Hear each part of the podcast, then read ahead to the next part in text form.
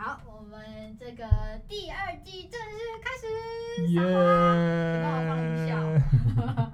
好，那我们呢？第二季到底要聊什么呢？哦，这个呢，真的要好好的让我们娓娓道来。大家就要看到我们前几天的 IG 发文吧，对不对？嗯、就是呢，就会看到，哎，好像脸书也有，就是我们两边的都有同时的公告，我们大家第二季到底要干嘛？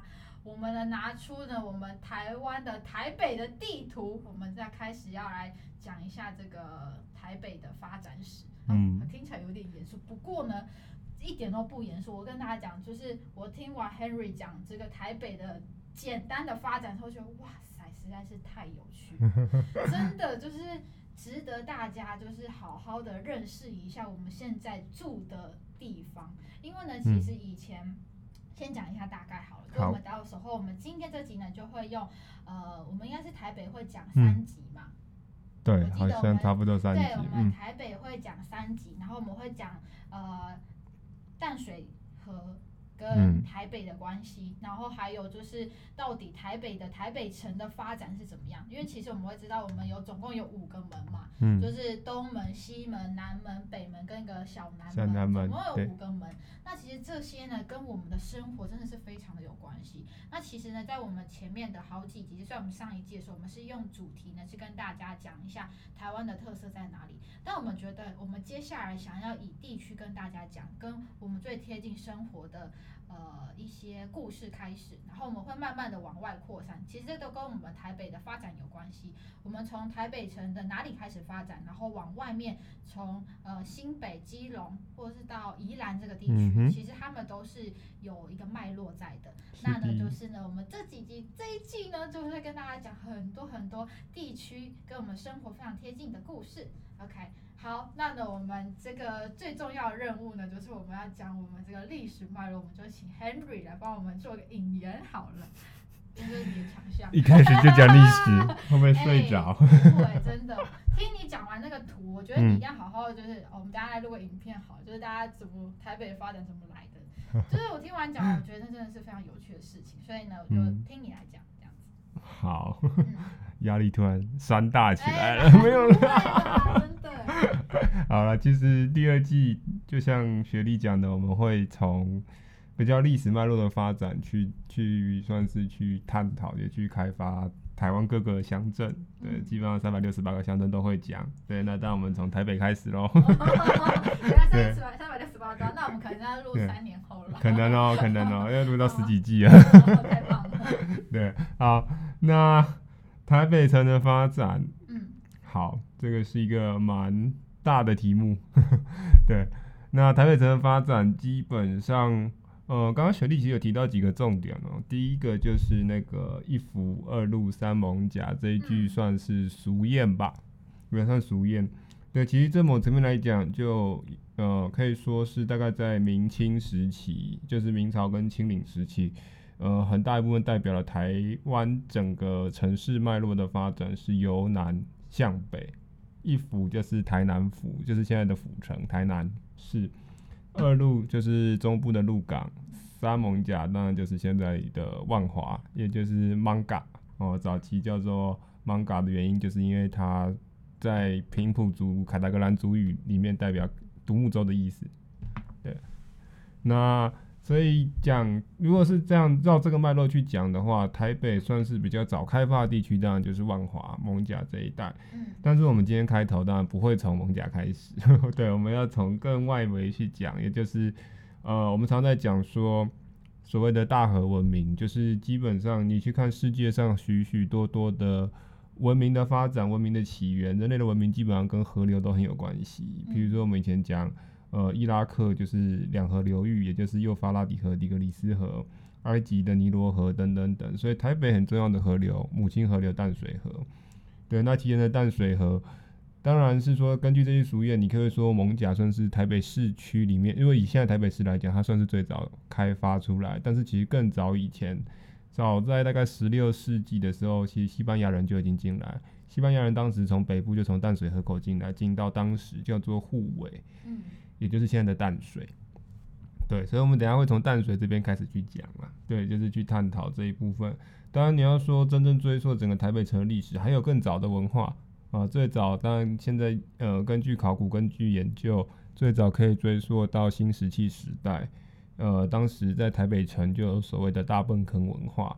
那现在当然还有一些遗迹在呃那个芝山岩，士林的芝山岩。然后在圆山捷运站附近也有一个圆山贝塚遗址，这两个都是大坌坑文化很著名的，算是呃留下来的证据啦。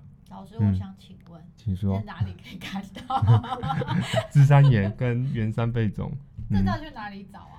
芝山岩，你如果去走的话，因为芝山岩，我们说它是士林那边算是阳明山山路下的一个小山丘，哦、那它有好几个入口，其实你从不同入口去走一圈，里面很多遗迹都还在。包含你可以看到化石、贝壳的化石，或者是冰河绝遗的植物，像青冈栎等等的植物都在那边。然后那边有很多以前留下来的一些证据在那边。我怎么记得你之前我们在讨论这个议题的时候，嗯、你就说以前有一个曾经要探讨的一个议题，就是台北到底是不是湖？对，是因为应该是说，因为以前是曾经是湖，嗯、所以我们可以在这些我们的平，应该是说盆地里面看到贝种的原因。有可能是因为这样，对不对？对，其实就是，呃，台北以前到底是不是一个湖？这个一直都是一个世，我们可以说世纪大灾问吧。嗯。就是有有人认为曾经是一个湖，有人认为曾经不是。那不管是不是，但台北现在就是一个盆地的形状，所以很多人推论说，也许以前可能曾经有湖。那当然有相关的记录跟证据，比如说在。呃，清领时期是清朝的时候，清朝在台湾统治两百年。那两百年期间，呃，大概在康熙年间，当时其实就有记录，因为康熙来台湾，他当时有画了一张叫做《台湾舆图》，是一张老地图，画了整个台湾。当时他们对于台湾的认知，嗯、当时台北被画出来就是一个湖的形状。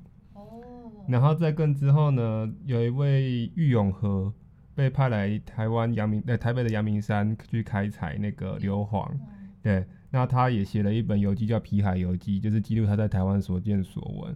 根据他那一个记录里面，他当时从淡水河搭船进来的时候，他说他看到台北是一个很大的湖，大到像海一样，看不到边境。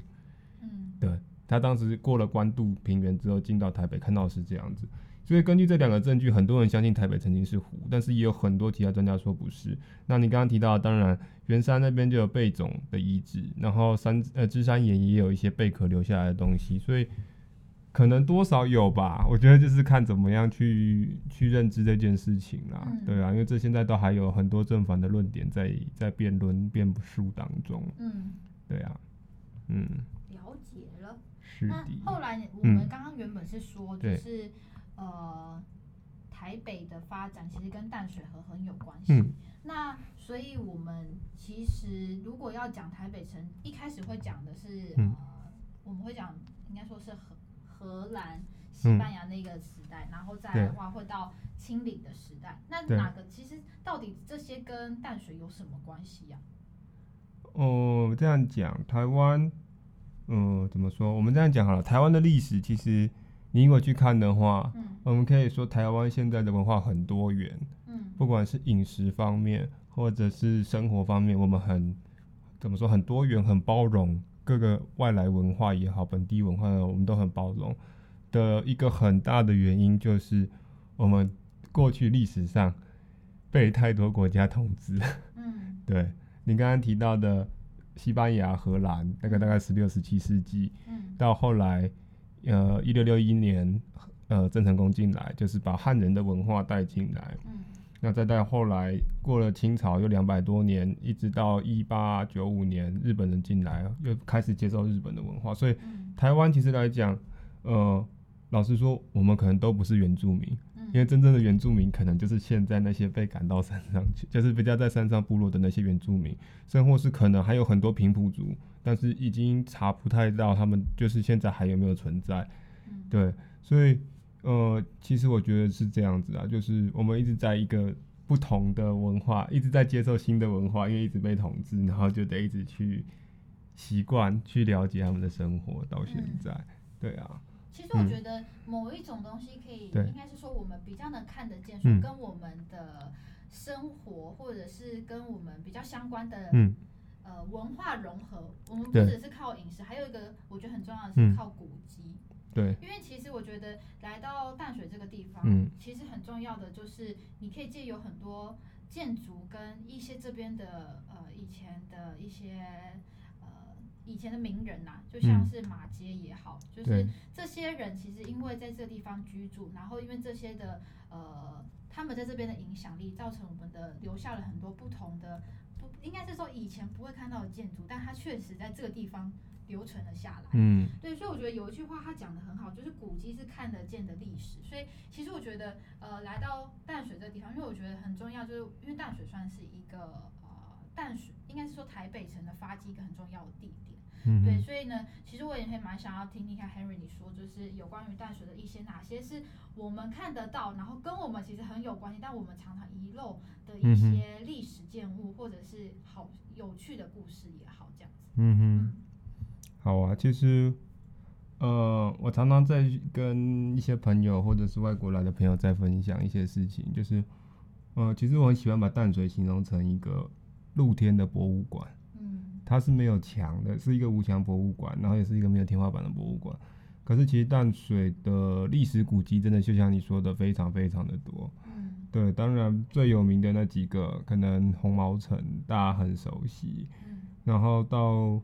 呃，近几年陆续开始整理出来之后，也是越来越红的。比如说那个小白宫，就是当时的应该是关税司，嗯，对，然后再包含呃，像现在在捷运站旁边那个叫做什么？那个是火车头，壳壳壳牌仓库，哦，对，壳牌仓库，然后火车头当然也算是啦，然后再拉进来一点，比如说淡水的长老教会，嗯，然后长老教会隔壁就是。那个护卫医馆，也就是当时应该说是现在台湾马街医院的创始医院 就在那边，对，不是现在那个淡水旁边，对，不是那个，对，它是在那个，呃，就是反正在那个医馆呃护卫医馆隔壁，然后在当然在那边的旁边还有一个那个是呃德那什么德记。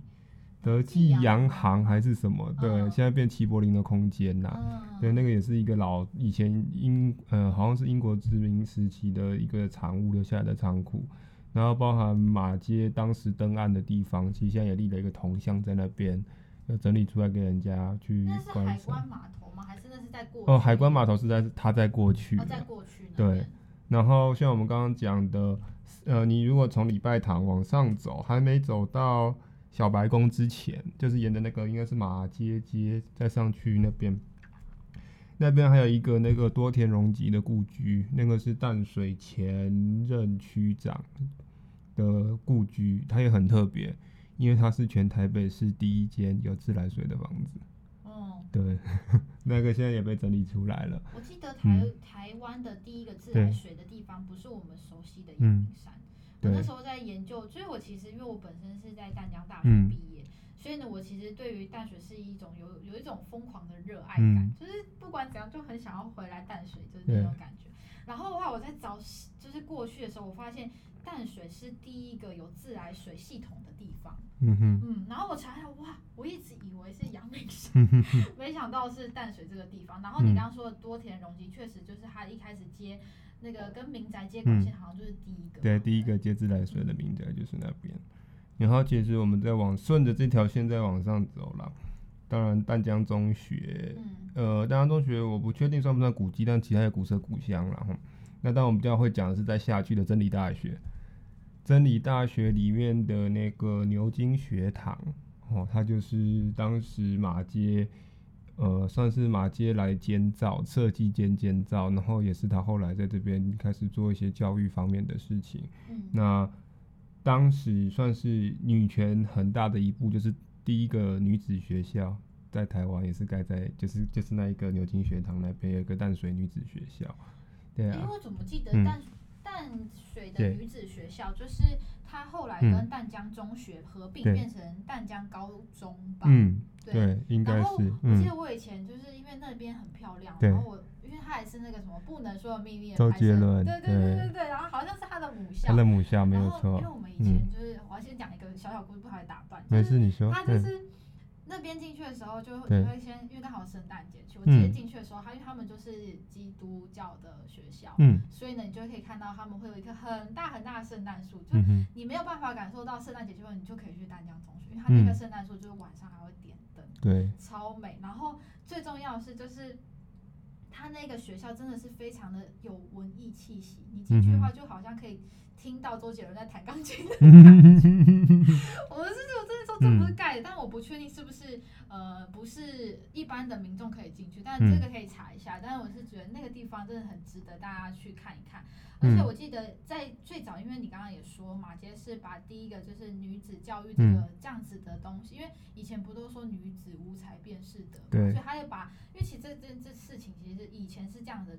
应该说是旧观念，那他希望用新式的方式让这个文化带进来。嗯、他女淡江的女中，好像就是他呃，我记得是他创算创立的吧。嗯、然后后来才变成，就是有很多的元素，让南淡江的女子中学跟淡江中学合并变成高级中学。嗯，嗯，所以它应该是同一个地方，我记得是这样子。嗯、没有错，就周杰伦的母校是淡江中学，没有错。是淡江中学，没错。嗯然后再来回应你的问题，疫情前周末的话，它是有开放可以进去参观。放。对，那现在疫情当然应该是不能进去了，疫情后不知道会不会开放。对，然后其实牛津学堂你应该有去过吧？我我觉得那边真的很漂亮，就是淡江中学再下去，那个斜坡往红毛城那边下去，右手边有一个很古色古香的，然后有一个很现代的图书馆啊，然后右手边有一个古色古香的红色红。诶、欸，应该是红砖搭起来的一个老房子，嗯、前面有一个很大的乌龟池，我印象非常深刻，每天在那边看一堆乌龟晒太阳。哦，真的吗？对，它那个牛津学堂超漂亮的。对。哦，有，你说是真理大学里面、那个嗯？对，真理大学里面那一个。对，啊。我记得它有一个很很有名，就是在牛津学堂前面，除了你这样说，我它还有很很漂亮的教，应该是教堂吧？嗯。还是是活动中心？我有点忘记，但是它那个建筑物很美，就是是那种。就是很应该算算歌德什么，我不确定，但是可能要问你。有点现代又有一点点 古老，对对对对对，那个也是蛮有特色的。是啊，然后再来顺着它下来，当然就到红毛城嘛。红毛城的对面就是海关，你刚刚讲的海关码头。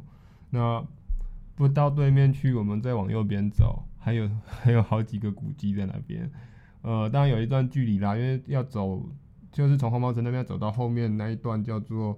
那个地区在淡水当地好像叫油车口啦，嗯嗯，就是油呃石油的油，车子的车油车口，我们台语叫油卡靠。那那边上去就会呃有一个一滴水博物馆，对，那是一滴水，它是一个日本的文学作家以前的故居，对，一滴水好像是他的，我忘记是笔名还是什么，反正他现在保留下来一个日式老房子，再上去有那个。呃，护卫炮台也是非常重要，嗯、等于是呃中法战争之后，刘铭传请德国人来协助盖的。嗯，对，所以你上面那个护卫炮台上面那个，你进去它大门上面的石碑，你也可以看得到刘铭传题的字。嗯，哦，对，我记得最重要应该是旁边的那个妈妈嘴，跟妈妈嘴 那个是后来的景点了。对 对对。嗯，现在当然你看下面就有那个。呃，郁金香嘛，那个江杰淡水文创，嗯、然后上面上去的，你刚刚讲妈妈嘴，再上去高尔夫球场，还有那个原本五级的，嗯、应该是表演场吧，是，反正是一个训练的地方啦。对啊，在那边，所以其实淡水真的，呃，我们单讲古迹就可以讲很多东西的啦。那不包含古迹，包含一些现代的东西，其实很多。嗯对啊，其实我觉得这个还可以再去带一个东西，嗯、我不知道你有没有听过，就是淡水有所谓的八景。八景。嗯，有点像我们以前讲阿里 山有五旗，云海火呃小火车神木呃日出之类的，嗯、就会有有五旗。那阿里呃淡水其实有八景，因为这八景有旧版的跟新版。哦，真的哦。对。这个我倒是不知道，因为我知道淡水就是要看夕阳，我只知道我我我唯一知道就是看夕阳，但是其他的我就没有太大的 记忆点。因为淡水八景，嗯，其实这八景，呃，淡水八景最早这个词其实可以追溯到很久以前，它是出自于淡水听志，就是淡水当时有一个在记在记录淡水这边发生的事情的一本书里面就有写到淡水八景，对，那其实一直到一九二七年都还有人在讲。那呃，目前我查到资料啦，目前最新今年度现在还在办的就是淡水八景的四点零。四点现在政府，哦、现在淡水呃，就政府还在那个做票，嗯、网络票选。哦，那我这边稍微讲一下，目前大概今呃，目前选出来的新的八景，包含了普顶揽胜、沙仑看海、水岸画影，然后户街仿古、大屯飞翠，好难念啊！红树邦桥、河口霞天跟观音水月。哎、欸，这太难了吧？这超难的，来给你看一下。你不，你要讲一下那些地点到底在哪里、啊？好，其实我我我把它简化一点讲。哦，其实很大一个重点，当然八景里面一直一直以来从古到今都有出现，就是你刚刚讲的夕阳，淡水的夕阳，这是一定一直会出现的。嗯、对，那再来户街仿古，应该就是我们刚才讲那个所谓露天博物馆这些古迹的部分。嗯，哦，从老街，其实我们刚才我们刚刚讲的主要都还是以怎么说以外国。殖民时代所建的建筑来讲，我们还没有讲到真正台湾比较本土一点的历史古迹在淡水，比如说那个清水岩祖师庙。对，有淡淡水有四个非常重要的。那四个古庙也是很重要，也是在淡水非常，我觉得非常有历史性、非常漂亮的地方了。嗯、所以它这户街仿古应该就在讲这些古迹。嗯。哦，那再来观音水月，当然不用讲对面的观音山。哦。那因为前面观音山的前面是淡水河。那晚上有映月，所以等于是傍晚看完夕阳之后，再来就是观音水月了嘛。观音山的水，呃的月亮的倒影映照在淡水河上面。那在红树旁桥，这应该就是那个，我觉得是自行车道了。根据他的照片，我去推理，应该是从红树林那边骑过来的淡水和平自行车道。对呀、啊，然后沙仑看海，应该去过沙仑海滩吧？就是一个。很呃、欸，应该说很早期那时候还很多人可以去合法去玩水，后来被封掉了嘛。后来因为出了很多的很多状况之后，沙仑海滩被废弃掉了。我不知道它被废弃掉。但后来被废弃，要不然以前沙仑是海水浴场，夏天很多人会去玩。后来被废弃掉，废弃掉之后，现在当然还是可以去，对，只是就不能去玩水。那那边现在可以玩的东西，可以去骑马，它旁边有个马术场。然后其实它在马术场还有一些特殊的活动，对啊，蛮值得去的，我觉得还不错，对啊，那就现在已经有点变淡水人的算是秘密基地了吧？因为以前你刚刚讲完，然后我就想到这个是我想要分享的秘密景点呢，因为其实我觉得大部分人都是浅水湾、白沙湾，但很少人知道沙仑呢。对。那而且那个点其实我觉得最特别的是，它有一个有点像是竹篱，然后它有。很像是漂流木的艺术品，的立在那边，那真的是一个我我那时候在我大学时期第一次去的时候，我觉得那根本就是我秘密景，而且人超少。嗯，对，那真的算是你刚刚没有讲他以前的海水浴场之前，我真的是完全不知道这件事情。嗯，很适合情侣约会，对，大推，大推。对啊，好，然后再来我看一下我还漏了什么，大屯飞翠哦，这个。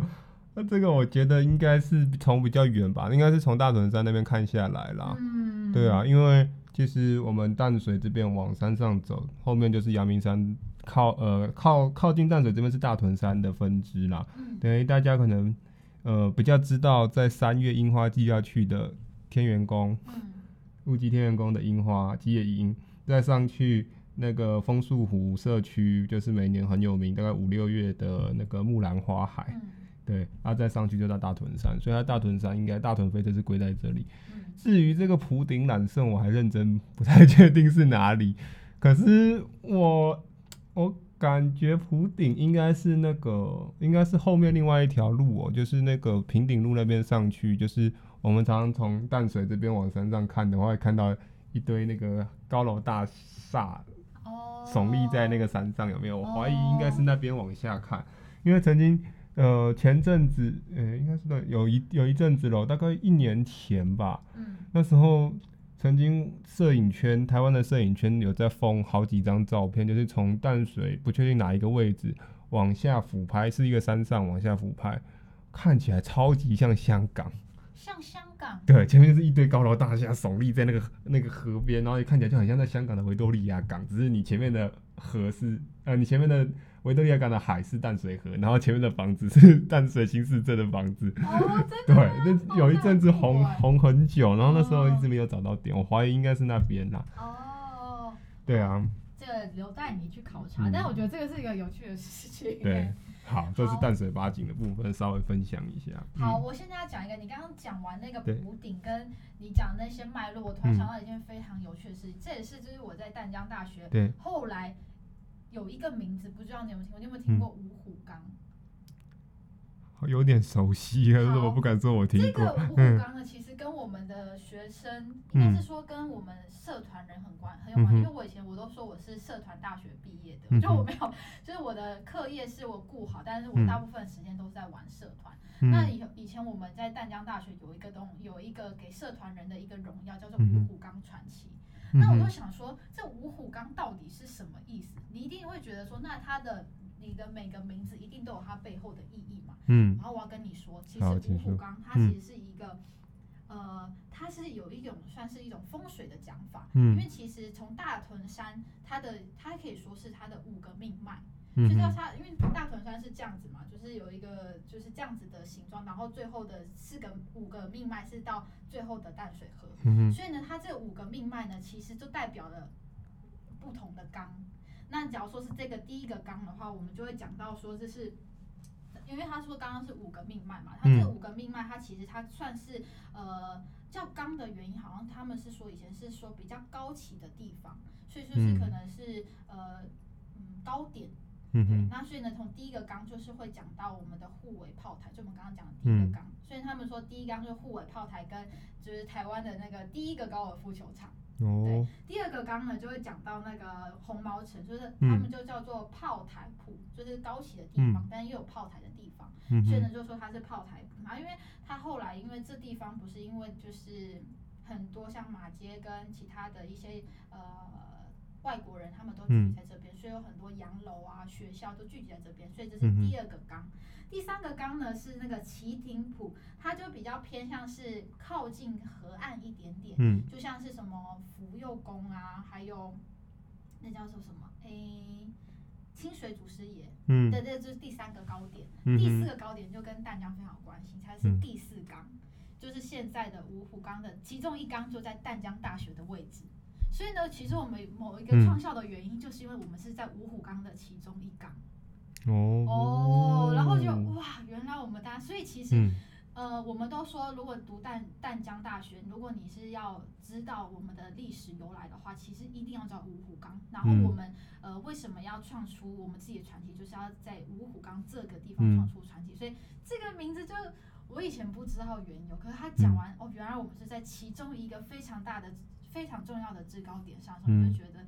哇，我们其实这个学校蛮厉害的，嗯、而且它其实其实淡淡江大学也算是应该是台湾第一个私立的学校了，嗯，所以它也是有有一个历史典故。那第五纲呢，就是它是写在鼻头轮，就是什么圣本笃修道院的地方。那其实这个地方我不是很熟悉，不过它也是某个地方的高点，这可能就要问你了，对，因为这个地方可能就是稍微比较偏，大家比较可能就是比较离远离市区一点点的地方。嗯对，那所以其实这个呃，有的说五虎岗就是大屯山的五个命脉，也是等于说是淡水地区这个发迹的地方。嗯，所以我就觉得这个是蛮有趣的。我本来还想问你擎天岗算不算？这有点远。嗯。那我刚刚讲到，好，我想偷偷私心再讲一下淡江大学，因为我觉得淡江大学非常有趣，嗯、因为其实它的一开始的发迹，因为我们都知道淡江大学它就是在一个山的中间，你必须要就是。以前学生非常可怜，就是你要你必须要上学，你要上山，就像文化大学，你必须要上山。但淡水的的淡江大学不需要上很高的山，但你必须要就是还是要搭车或者骑车才可以到我们自己的学校。那其实我们都会知道，它发迹就是有三个非常重要的那个街道所组成。你应该知道水源街嘛？你应该知道。然后我们会说水源街，然后再是大学城，大学城就是在。红二期那边那一块的区域叫做大学城，嗯、就是我们学校大部分餐厅的，还有一些什么呃吃的喝的都在这个地方。然后另外一个就是大田寮，我们都说大田寮其实是淡江大学实际的最早发迹的地方。哦，对，所以呢，它其实呢就是很多。呃，文学啊，还有很多学，就是比较老的学院会从那边开始，嗯、然后附近其实也有很多吃吃喝喝的地方，还有住的地方，其实很多都是从这边开始的。哦、嗯，对，其实我觉得就是我之前自己在学校的时候，嗯、我就觉得这些真的是我们的命脉，可是我们不知道说这些跟我们真的有那么有关系。嗯，对啊。你们不是有很多宫灯大道的传说？宫灯大道传说吗？好，嗯，好，那我再再讲一点点，然后接下来就会换 Henry 这边，因为我觉得其实淡江真的是一个、嗯、哦，我真的是非常喜欢我的学校。就我也不知道，可能你也是很喜欢你自己的学校，嗯、就我也很爱热爱我的学校。嗯、宫灯大道呢，真的是淡江人的必游景点，应该不说必游吧，就是即使你到结婚穿上婚纱那一刻，嗯、你还是会回想要回学校的宫灯大道 拍一婚纱照，嗯、这是真的。因为其实我记得我以前就是呃社团人最会知道第一个就是那个活动中心、嗯、体育馆，另外一个就是宫灯大道，因为他以前他在晚上的时候就是。会借用教室，让学生在那边做社团活动的地方。了解。嗯，所以你看到一排一排一排古色古香的房子里面，以前都是学生在玩社团活动的地方。哦。嗯，对，所以这边跟我们的生活非常的贴近，就是你每天下课你要找要做社团事情的时候，你都会去到那边。嗯。然后呢，我们会说，为什么你刚刚讲那个宫灯姐姐的故事？其实我们。真的到晚上的时候，我们还真的不敢 游荡。虽然说好，因为你之前有问过我一个，就是说那个约会景点要去哪？其实很多人都会在那个，因为我们是一个宫灯大道，它叫大道嘛，所以它的建筑物是在一条大道的两侧。对。但是你知道，在两侧的后面，嗯，其实有很多凉亭跟树丛。哦。所以，其 实就是就是。好，好像懂了什么。就是 那个。大家晚上约会景点，可是我们呢也不会太晚，嗯、因为呢，大家听说就在我不忘记是哪个时间点，就是宫灯姐姐晚上后来请大家回家休息，这、嗯、是一个呃传说。但这个传说确实流传非常久，从我大学一踏入校门参加学生的迎新宿营活动的时候，他就告诉我这个故事。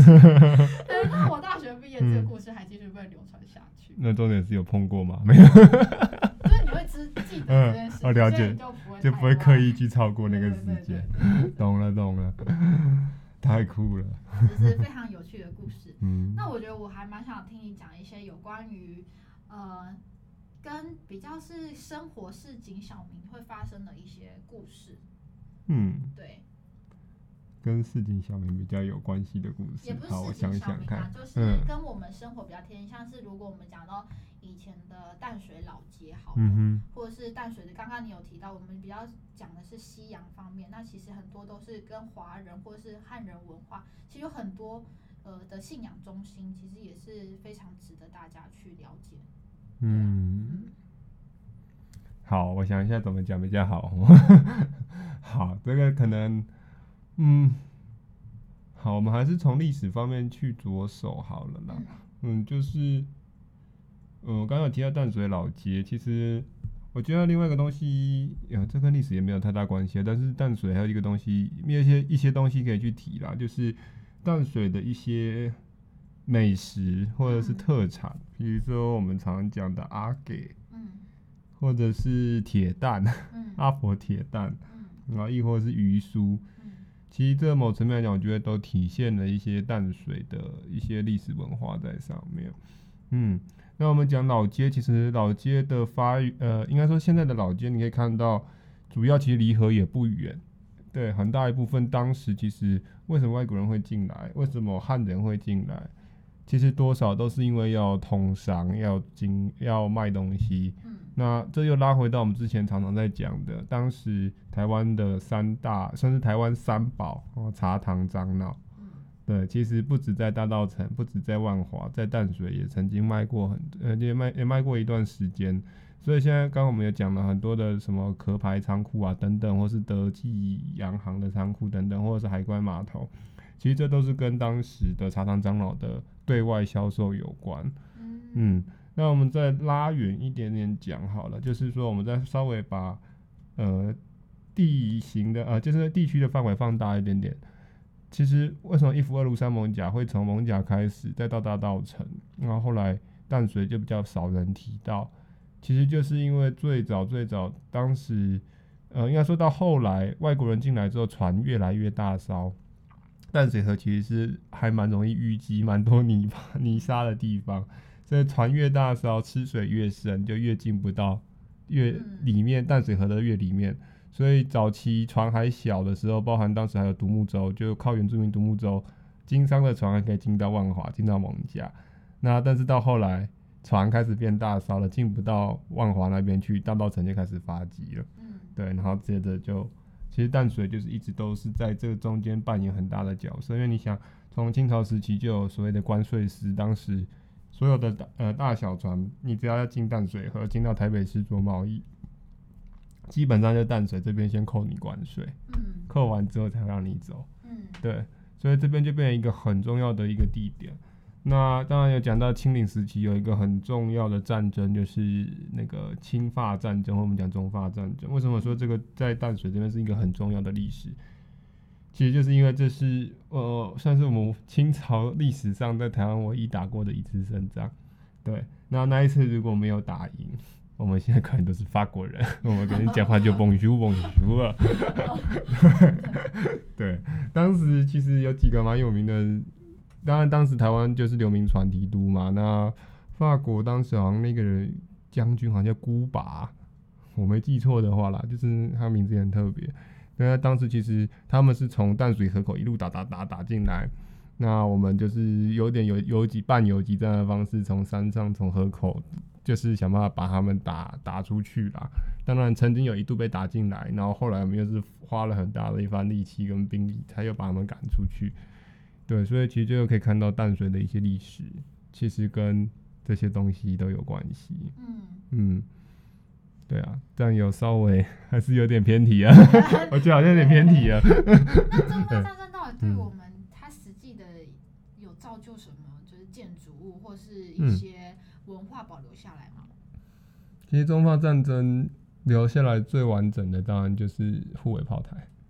哦，就是护尾炮，当时就是因为怕再打进来，盖了护尾炮台。哦。那不止护尾炮台，当时在呃，现在基隆那边有个大五轮炮台，有没有？然后在基隆还有个狮球岭炮台，嗯，这几个其实都是中法战争前后陆续盖出来，就是主要是要把淡水河这个河口。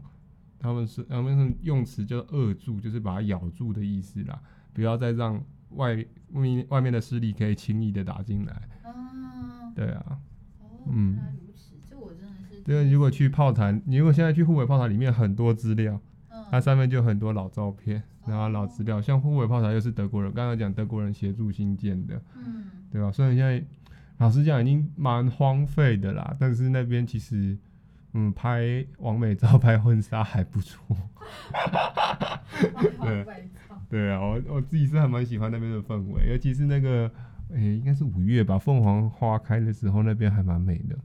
嗯，你说的是护尾炮台那里？对啊，那应该蛮值得去的，就是它可以看到很多历史的。对啊，呃，炮台也好，或者是它的，应该说是算是炮仓吗？算是吗？嗯，一部分是军营。哦军营还有弹药库，什么都在那边，没有错。对对对。对啊，然后其实我觉得淡水就历史来讲，或是就我们刚刚讲老街来讲，我们还可以看到一些跟民生有关的历史，就比如说像马街，当时从加拿大辗转到高雄，又上来到淡水，他等于在这边，呃、欸，算是做牙医，传教之外就是牙医，帮这边的原住民拔牙等等，其实就是某程度上他也带进了所谓的公共卫生。或者是现代化的医疗，嗯，然后某种来讲，它也现代化了一部分淡水跟北台湾的部分，嗯，对啊，你看，嗯，对啊，从教育到医学到宗教等等的，对，其实对淡水的影响很大。所以你看淡水其实很多很多历史古迹或很多地方跟它都有关系。像我们刚刚讲护尾医馆旁边的长老教会，然后我们刚刚讲的淡江中学。甚或是真理大学等等等，其实都跟他有关系。嗯，然后台湾现在还有医院纪念他嘛，然后包含马杰护专也是在淡水。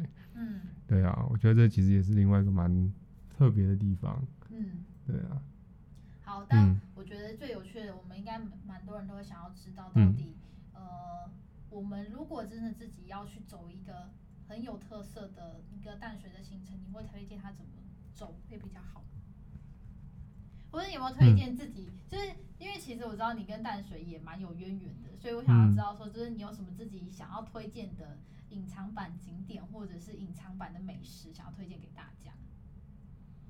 隐藏版景点或美食哦，其实我觉得看你就是看看我们听众，你想要选择什么样子类型的路线，对啊，因为我自己以前其实最喜欢带朋友走，当然就是走我们最常走就是走那个历史路线啦。哦。对，那历史路线当然就是串联刚刚所有的，怎么说？刚刚所有的那些历史景点，就是我们会从。嗯，其实这这就是另外一个另外一个呃，就要讲另外一件事情，就是说，首先你是怎么来淡水？怎么来淡水？对，你是怎么来淡水？来淡水好几种方式，你是开车来淡水，你是骑车来淡水，骑车不一定是摩托车哦，你是骑摩托车还是骑脚踏车来淡水，还是你是搭捷运来淡水？那还有没有其他方式？其实我来淡水，我最喜欢用第四种方式，就是蓝色公路。我喜欢跟先民一样体验那个搭船的感觉，有没有？我觉得虽然没有那个什么波呃什么波涛汹涌、惊涛骇浪，没有那种感觉，因为淡水河太平稳了。但是你可以去体会到先民那个从大稻城的那一路上来那种感觉，没有？就是好像现在离乡背景要去卖茶，然后家里呃上有老下有小，在家里等我，我得好好去卖东西，你会有那种感觉。然后在淡水河。虽然现在淡水河跟以前淡水河也呃多少已经变了很多了，因为可能很多地方被截弯取直了，因为因为建设的关系。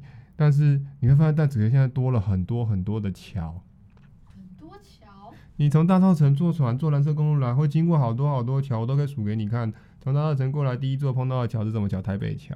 哦。连接了我们的大桥头跟新北市的三重。然后再过来台北桥，再过来是那个那个那个叫什么？呃啊，高速公路，国道一号高速公路的高架桥。对，那这边有时候你往右手边看，就会看到圆山饭店。哦。嗯，好。然后过了这个桥，再往前就会到那个过了社子之后，就就呃不，到社子那边会看到社子大桥。社子大桥再过去呢，就是一个很著名的，算是进淡水必经的地标——关渡大桥，嗯、红色的铁桥。嗯对啊，那这很多桥其实每个的应该说建筑的方式跟它的呈现方式都不一样，然后也是很漂亮很好玩，你也可以去了解它的历史。我觉得台湾的台北的桥其实也是蛮蛮有趣的。对，台北的桥可以又可以做一集。哎，很多有很多很有趣的历史，像以前那个明治桥，你有跟我讲过那个故事。中山桥。对啊，那个真的。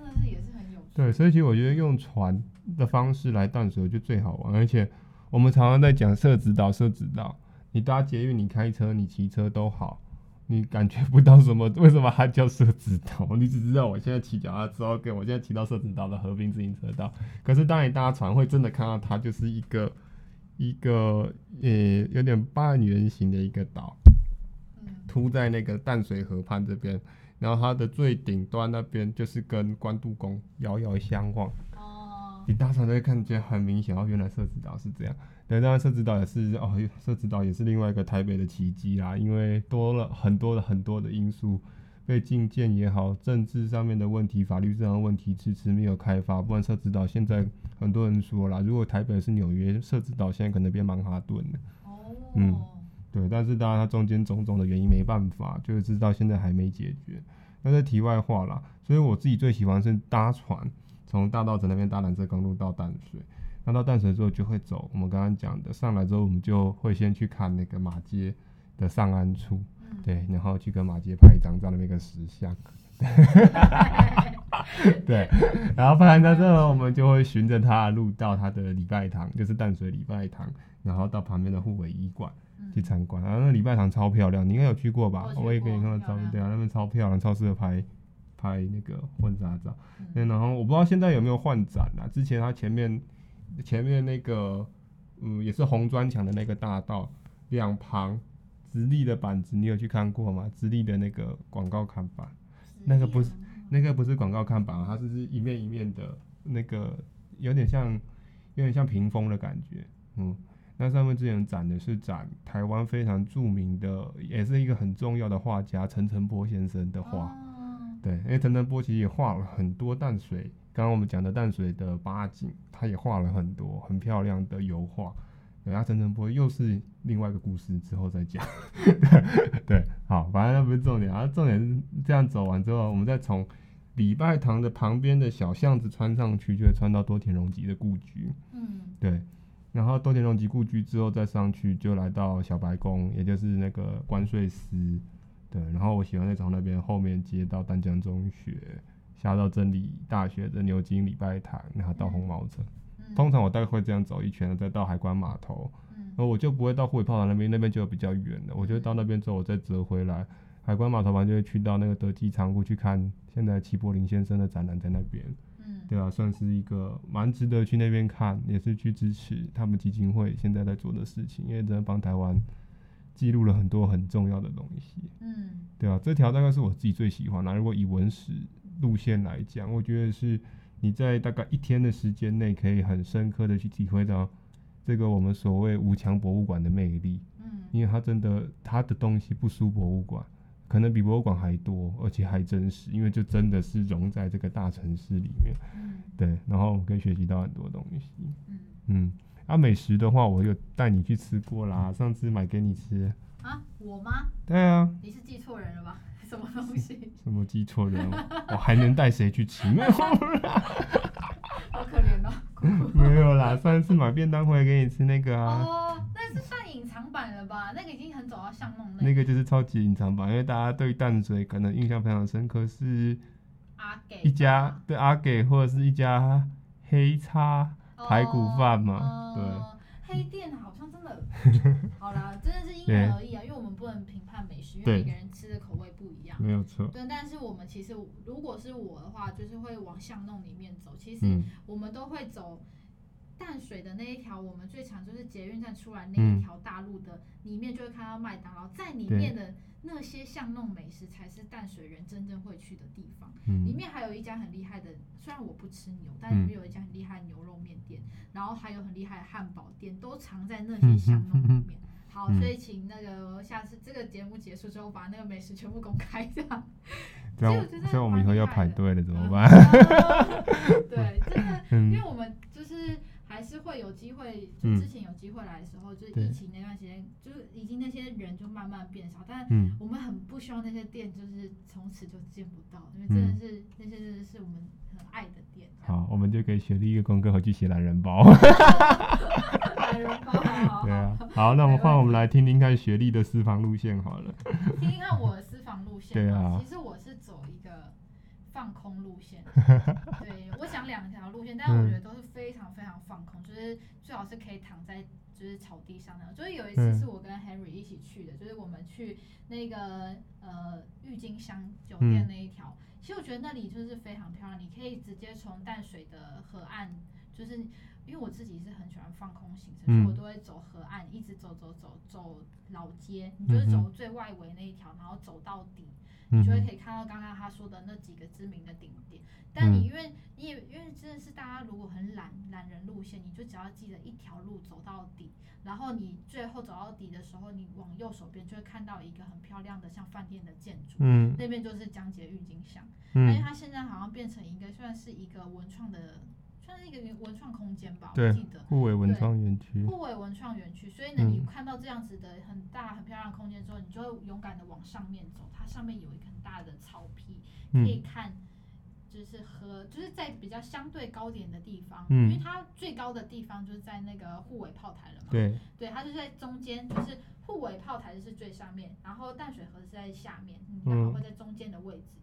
所以其实你不用走非常累，嗯、你在那边你就可以看到非常漂亮的淡水的美景，然后你就可以躺在草皮上，可以看天空或者是看海，看河景或海景，嗯，真的是绝佳位置，真的。而且那边我觉得，呃，饭店本身其实是非常漂亮，因为它是白色的建筑，然后还有一些艺术品在，应该算装置艺术吧。那边打造的一个氛围就是很适合放松，嗯，对，这个是我推荐的第一个路线。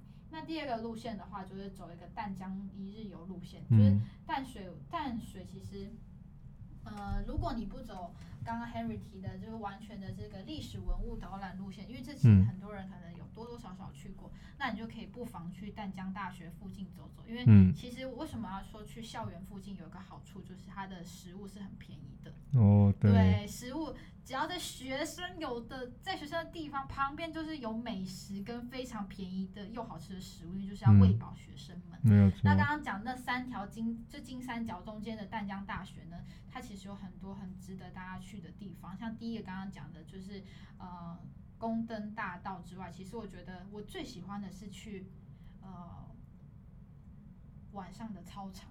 嗯，其实我们学校我觉得最适合放空的地方就是操场，因为其实它在好像是九点还是十点熄灯之后，那边就会是一个非常安静的气氛，然后又可以看到外面的，就是点点的星光，就是可以看到那个呃港口那边会有发光，就是很漂亮，嗯、然后在那边放松。嗯、对，所以呢，如果呢你在就是看完淡水的，就是在宫灯大道看完这个。夕阳之后，你就不妨从上面走下山，嗯、就是走我们的好汉坡六十二 级好汉坡，直接走到淡水的那个刚刚我们讲的这个大家吃饭的地方，然后再就是可以去逛逛，就是是就是那边的，因为算是夜市吧。然后再的话就是走到直接可以到淡水捷运站就可以坐车回去，所以它其实是非常方便的一个景。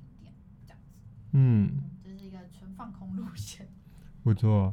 好了，因为时间关系，我稍微的这边再总结一下，就是其实，呃，淡水来讲啦，其实现在很方便啦，因为包含我们刚才讲的捷运，然后现在有轻轨，从红树林站可以一路坐到沙仑嘛，可以到沙仑海水浴场也很方便。然后像我们刚刚讲那些地方，其实呃可以三用公车，呃到那些文创园区什么三用红二十六。从捷运站直接可以到渔人码头，可以到我们刚刚讲很多的地方，然后到淡江，你好像说红二十七嘛，对不对？对啊，二十七、二十八，对啊。其实淡水这几年一直在，嗯，算是房地产上面也是很蓬勃发展啦。嗯，对。好，我要讲重点不是这个，因为时间真的已经严重超过，但是我这边我想再提一个很快速的东西。不 然我不然我们就要再录一集了。